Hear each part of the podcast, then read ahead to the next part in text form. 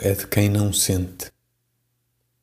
A condição essencial para ser um homem prático é a ausência de sensibilidade.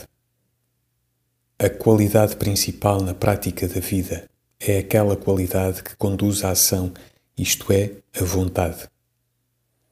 Ora, há duas coisas que estorvam a ação: a sensibilidade e o pensamento analítico, que não é afinal mais que o pensamento com sensibilidade.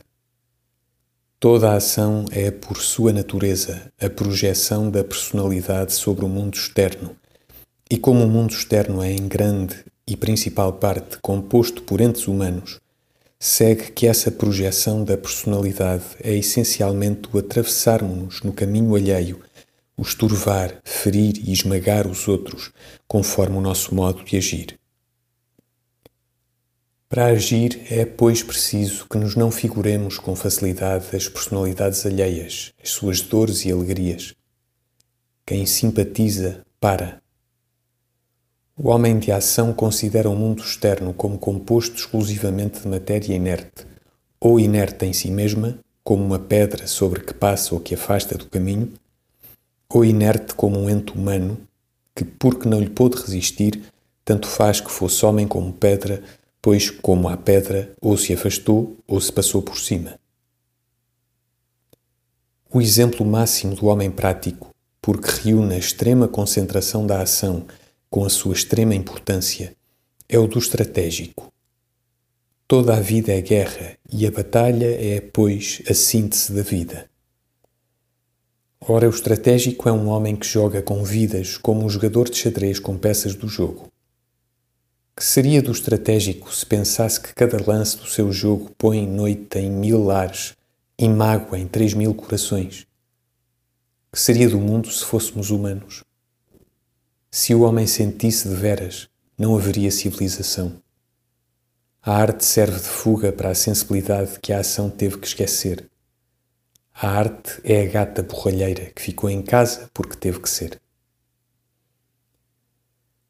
Todo o homem da ação é essencialmente animado e otimista, porque quem não sente é feliz.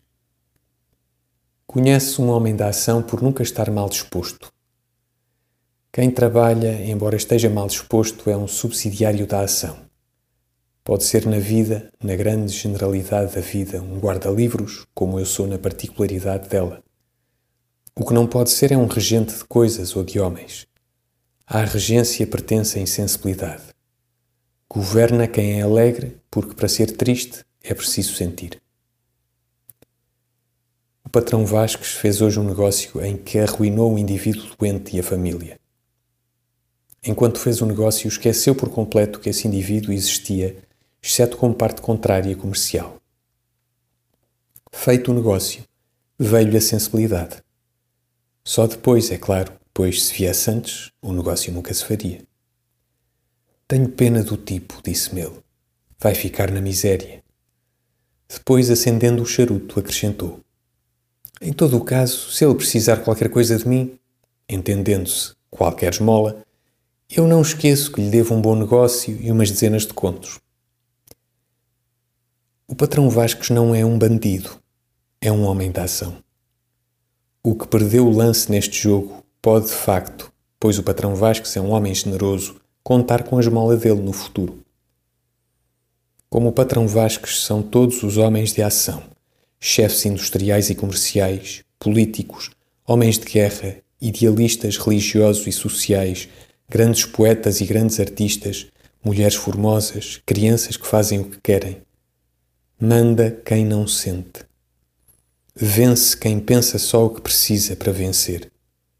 O resto, que é a vaga humanidade geral, amorfa, sensível, imaginativa e frágil, é não mais que o pano de fundo contra o qual se destacam estas figuras da cena até que a peça de fantoche se acabe, o fundo chato de quadrados sobre o qual se erguem as peças de xadrez até que as guarde o grande jogador que, iludindo a reportagem com uma dupla personalidade, joga entretendo-se, sempre contra si mesmo.